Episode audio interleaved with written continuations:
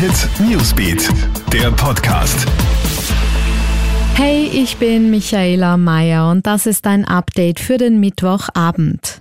Oberösterreich lockert ab Freitag seine strenge Maskenpflicht und passt damit seine strengen Regelungen an die weniger weitreichenden Bundesvorgaben an. Seit 9. Juli galt ja in Oberösterreich die Verpflichtung, einen Mund-Nasenschutz in allen öffentlichen Räumen, Geschäften und Lokalen zu tragen. Ab Freitag ist damit Schluss. Es gelten auch in Oberösterreich wieder die gleichen Regeln wie im Rest Österreichs. Damit soll vor der Einführung des Corona-Ampelsystems Systems in der nächsten Woche eine einheitliche Ausgangslage geschaffen werden, heißt es.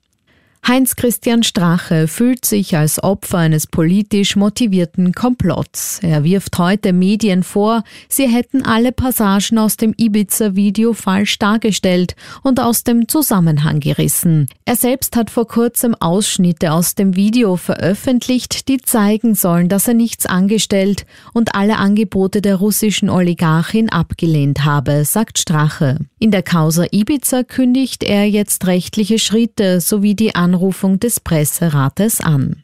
Und in Kärnten treibt ein Bär sein Unwesen. Mehrere gerissene Schafe sorgen für Verunsicherung unter den Bauern auf der Feistritzer Alm. Der Bär ist auch von einer Wildkamera auf frischer Tat ertappt worden. Viele Bauern haben ihre Schafe nun bereits vorsorglich von der Alm abgetrieben, weil sie befürchten, dass nach den Wölfen jetzt auch die Bären zunehmend Jagd auf ihre Tiere machen. Sich des Problembären einfach entledigen geht aber nicht, denn Bären sind in Österreich geschützt geschützt und dürfen nicht erlegt werden. Alle News und Updates gibt's für dich im Kronehit Newsbeat und online auf kronehit.at. Kronehit Newsbeat, der Podcast.